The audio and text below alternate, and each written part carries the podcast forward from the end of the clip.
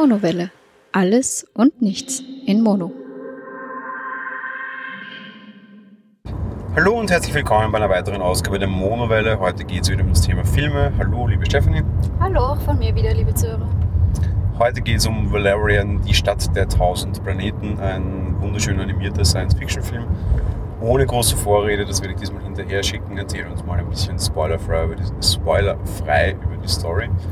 Blablabla, so viele englische Wörter. Ähm, ja, Spoiler selber, Part am Ende werden wir uns auch heute wieder ersparen können, glaube ich. Da, ja, ihr könnt die Folge bis zu Ende hören und euch den Film nachher trotzdem noch ansehen, ohne dass ich was verraten. Ja, also wir haben im Endeffekt zwei Agenten, ähm, die im Universum für Recht und Ordnung sorgen, sagen wir mal. Bei denen steigen wir ein, die haben gerade eine Mission ähm, und sie werden zu einer, ja, wie sage ich das, eine Station im Weltraum quasi beordert, wo, das ist ganz interessant, wo ganz, ganz viele ähm, Spezies von allen Teilen der, des Universums ähm, angedockt haben. Das ist wie eine riesige Raumstation, wenn man das sich so vorstellen möchte. Und ähm, das bildet quasi so eine Stadt. Ähm, Erzählen Sie auch ganz schön schön in der Vorgeschichte gleich, während die ganzen Schauspieler eingeführt werden, dass ich das sehr schick fand. Zuerst irgendwie die, die, die Menschheit kommt in den Weltraum und gründet dort quasi die erste Raumstation, so wie sie tatsächlich war. Und dann gehen sie immer weiter und weiter in die Zukunft und dort kommen zu den Amis dann irgendwie die Japaner und die Russen und irgendwie die Welt vereinigt sich auf dieser Raumstation und plötzlich siehst du, wie die erste Alienrasse kommt, total nett und der drücken sie die Hand entgegen und das funktioniert noch. Und dann gehen halt Jahrhunderte ins Land und es kommen immer mehr, mehr und mehr und dann im Endeffekt entsteht aus dieser ersten Raumstation mit Menschen und den ersten paar Aliens halt Alpha, eine Raumstation mit tausenden Alienrassen, die irgendwann von der Erde abgestoßen wird, weil sie zu groß wird und ihre eigene Anziehung entwickelt. Ganz genau, dementsprechend, das ist die Referenz auch auf den Titel, ähm, die Stadt der tausend Planeten im Endeffekt. Ähm, ja, sie sind jedenfalls, wie gesagt, auf einer Mission unterwegs und werden zu diesem, zu diesem Alpha berufen, um dort so eine Sondermission zu erfüllen, wo man nicht so genau weiß, was das ist. Ähm, recht geheimnisvoll, weil angeblich da im Kern ähm, so eine Art, äh, ähm, wie heißt das? Radioaktives Radioaktiv, Feld. genau, danke schön, radioaktives Feld sein soll und man die Ursache nicht kennt und es äh, soll erkundet werden, beziehungsweise natürlich auch zerstört werden. Ja, und das ist im Endeffekt die Geschichte, um die es sich grob handelt, ähm, die wir da erzählt bekommen, sozusagen. Ja, ja wir sehen vorher schon, das kann man schon durchaus noch erzählen, glaube ich. Eine, eine sehr fantasievolle Alienrasse, die irgendwelchen komischen Ritualen auf dem Planeten nachgeht. Ähm, naturverbundenes Volk offensichtlich, lebt irgendwie im Einklang mit der Natur und mit den Tierwesen, die dort leben.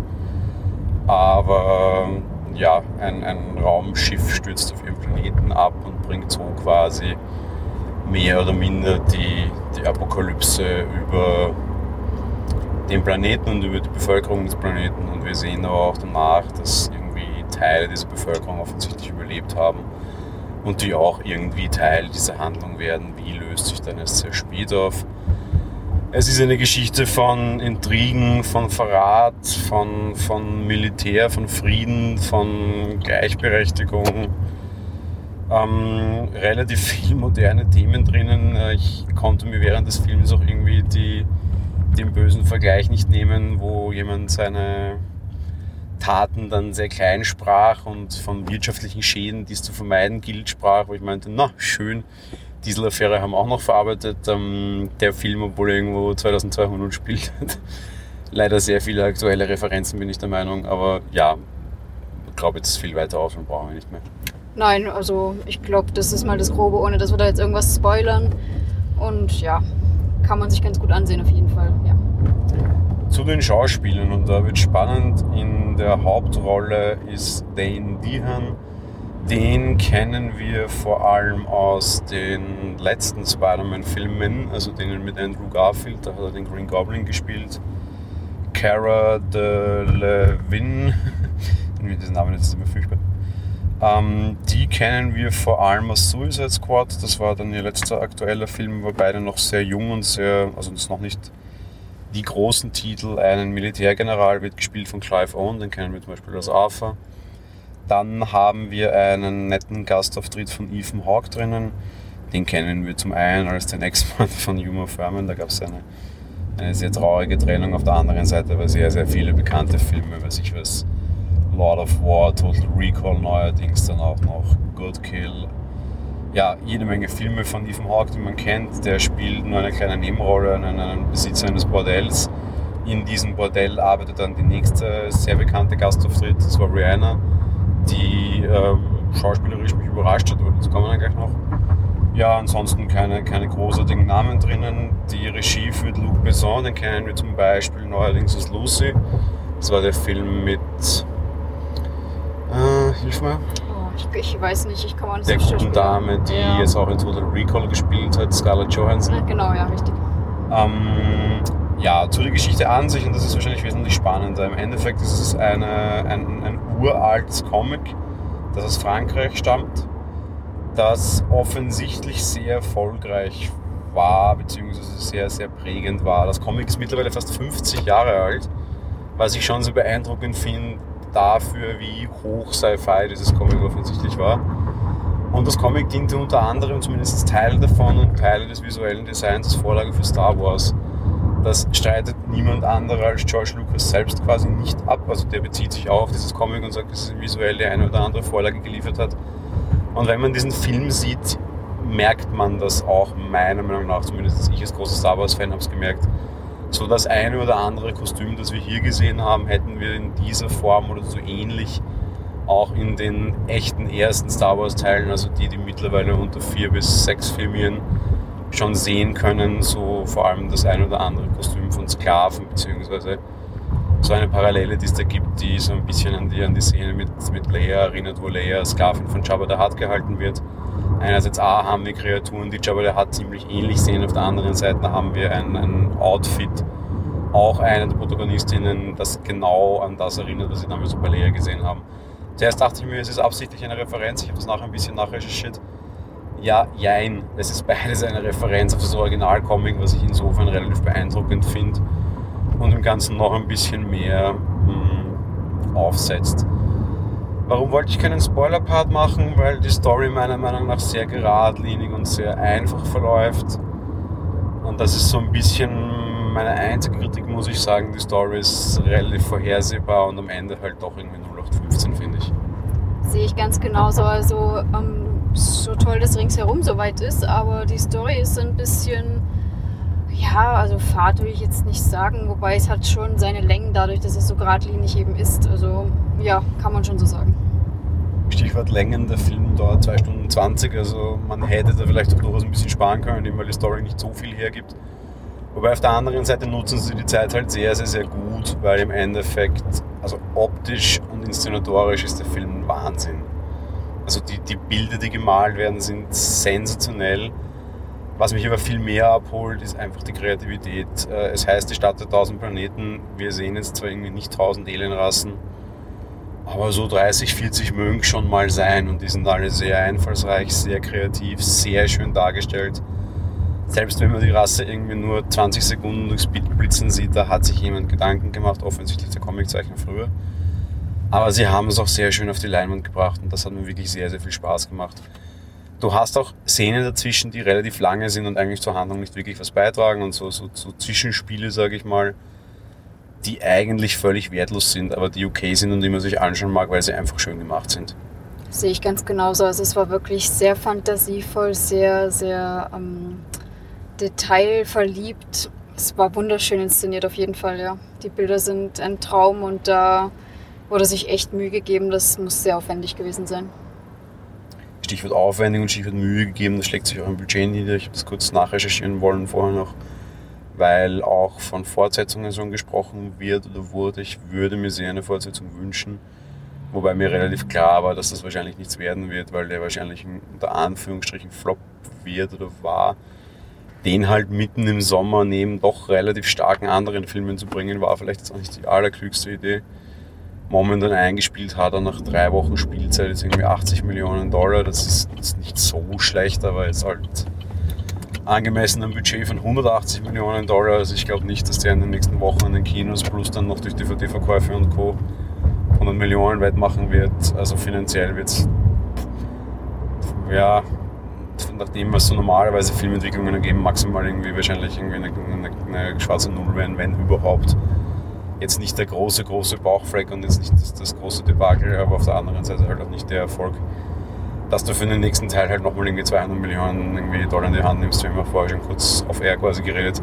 Das ist halt auf der anderen Seite auch das Budget, das du irgendwie Leuten für eine Staffel Game of Thrones in die Hand drückst und die machen halt zumindest mehr Hype draus und, und, und mehr Aufmerksamkeit, als das Valerian wahrscheinlich geschafft hat, leider. Auf jeden Fall. Und das ist echt ähm, traurig, sage ich mal, weil es wirklich so schön ausgeschaut hat. Und dann, dass dann natürlich ähm, mehr oder minder in diesem Sinne halt floppt, dass man sehr viel weniger einspielt, als man dafür eigentlich aufgewendet hat. Und dann ist klar, dass man dann nicht noch weiter irgendwie ins Minus reitet. Und ja, schade eigentlich drum. Er war auch in 3D. Ähm, wir haben ihn auch in 3D gesehen. Persönliche Meinung braucht man nicht. Also bildgewaltig schön, aber das wäre sicher in 2D auch. Jetzt kommt gleich wieder dunkel und 3D. Ja, das wollte ich tatsächlich gerade sagen. Du hast schon viele dunkle Szenen, wo er, glaube ich, durch 3D tatsächlich verliert und nicht gewinnt. Weil wirklich viele Szenen, die auf 3D hingezimmert sind, absichtlich hast du nicht, Gott sei Dank. Das stört mich sowieso immer.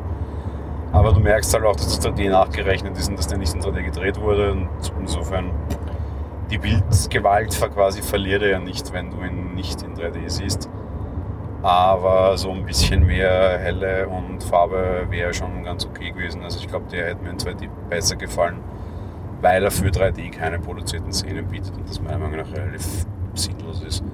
Verstehe den Regisseur jetzt nicht falsch verstehen, ja, du musst diese Filme heute so bringen, wenn du den in 2D bringst. Das können nur irgendwelche Szene-Kunstwerke wie Dünkirchen quasi liefern, aber jetzt sicher nicht sowas, was irgendwie dann auch noch sich so bildgewaltig präsentiert.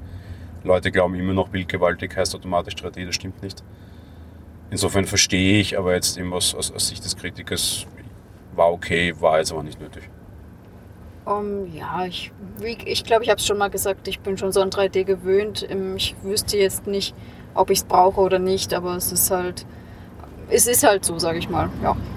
Ja, aber wir schauen auch gute Filme zu Hause im Fernsehen, da ist auch nichts 3D. Ja, eben, zu Hause, richtig. Ja, aber die werden ja dadurch nicht schlechter, oder? Nein, das nicht, aber wenn ich ins Kino gehe, will ich Kino und nicht zu Hause. Und Kino ist gleich 3D heute für dich?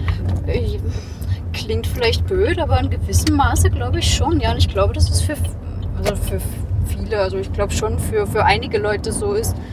Ähm, 3D schaue ich im Kino. Ich meine, ich weiß, wir könnten es zu Hause schauen. Wir haben einen 3D-Fernseher, aber wann macht man denn das? Weil da muss man sich mit Brille hinsetzen und den Kopf gerade und kann sich nicht hinlungern, wie man möchte. Nee, ich muss übrigens kurz ähm, korrigieren. Ja. Unser neuer Fernseher kann nicht mal mehr 3D, weil heutzutage verkaufen sie sowas nicht mehr. Wir haben den alten, der 3D kann aber schon noch, liebe Zuhörer. Also, ja. ja, aber da haben wir die Brillen noch seit vier Jahren nicht ausgepackt. Mittlerweile steht in einem anderen Raum, die Brillen liegen daneben, die sind noch immer noch nicht ausgepackt.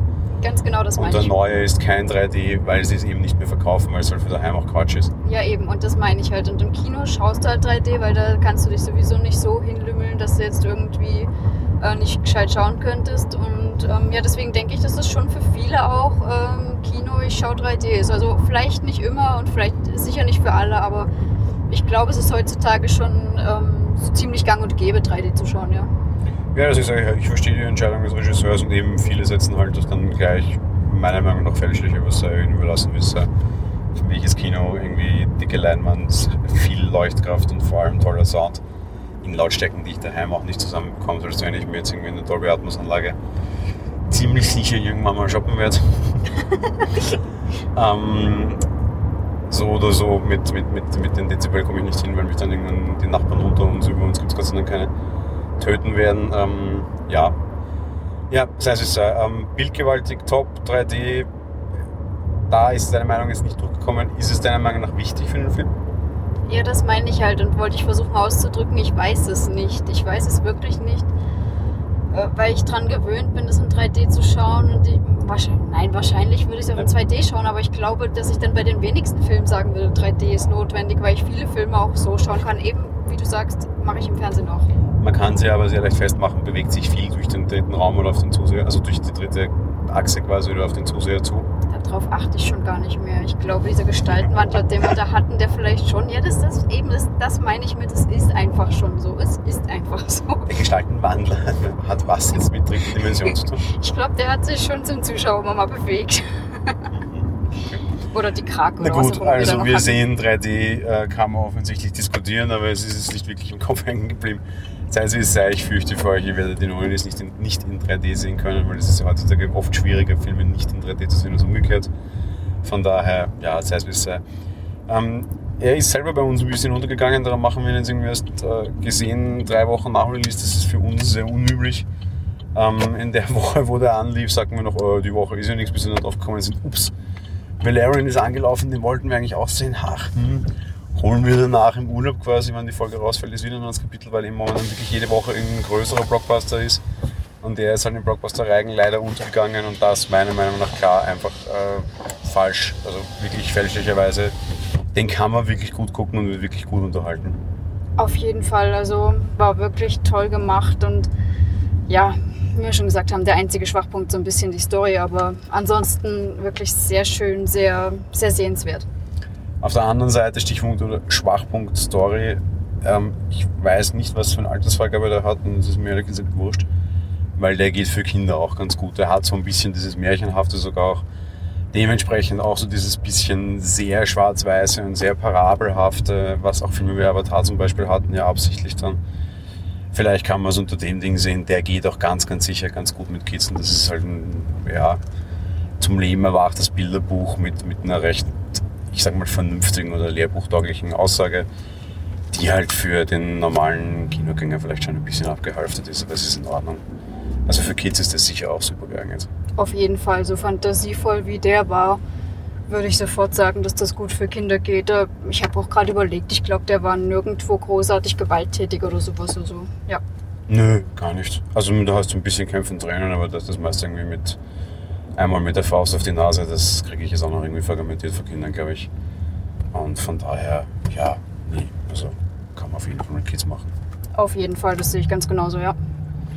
In diesem Sinne würde ich euch empfehlen, sobald ihr diesen Podcast ähm, fertig gehört habt, legt euer, was auch immer, Mobiltelefon oder eure Maus oder wo auch immer uns ihr gerade hört, weg, schaut, ob in der Nähe irgendwo noch Valerian läuft, wenn ihr für Science Fiction, der sehr bilderbuchhaftig ist, beziehungsweise halt für so, so, ja, wirklich Fantasie quasi zu haben seid, den sollte man sich auf jeden Fall anschauen und am besten auch noch so lange im Kino ist, nicht weil jetzt 3D so notwendig wäre, aber weil die Effekte und die wirklich schöne Inszenierung wahrscheinlich die große Leinwand auch durchaus braucht. Und auch der Sound ist übrigens nicht schlecht. Soundtrack relativ wenig, aber die Soundkulisse an sich ist sehr gut gemacht.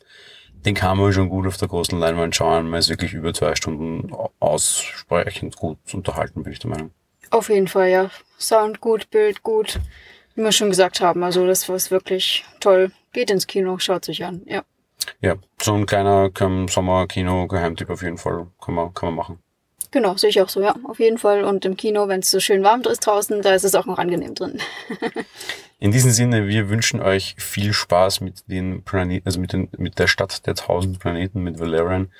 Ähm, ja, gibt auch übrigens eine, eine, eine recht nette, kleine, cheesy Liebesgeschichte, die von Anfang an klar ist und um die sich der ganze Film dreht, weil die wird sofort in der ersten Minute irgendwie aufgerollt.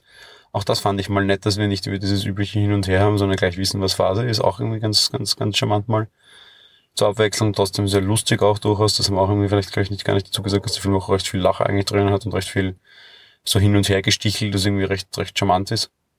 Ja, stimmt. Da so einiges, was so zum Schmunzeln bewegt, sag ich mal, ja.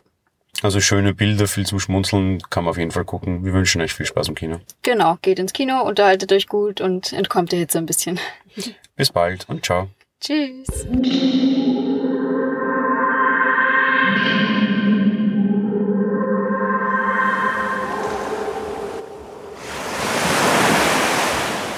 Monowelle ist ein kostenloser und privater Podcast von Jan Gruber. Mehr Informationen dazu findet ihr unter www.monowelle.at. Abonniert den Podcast mit iTunes oder dem Podcatcher eurer Wahl. Wir freuen uns über Kommentare auf der Webseite, Audiokommentare, Empfehlungen oder gar Bewertungen bei iTunes.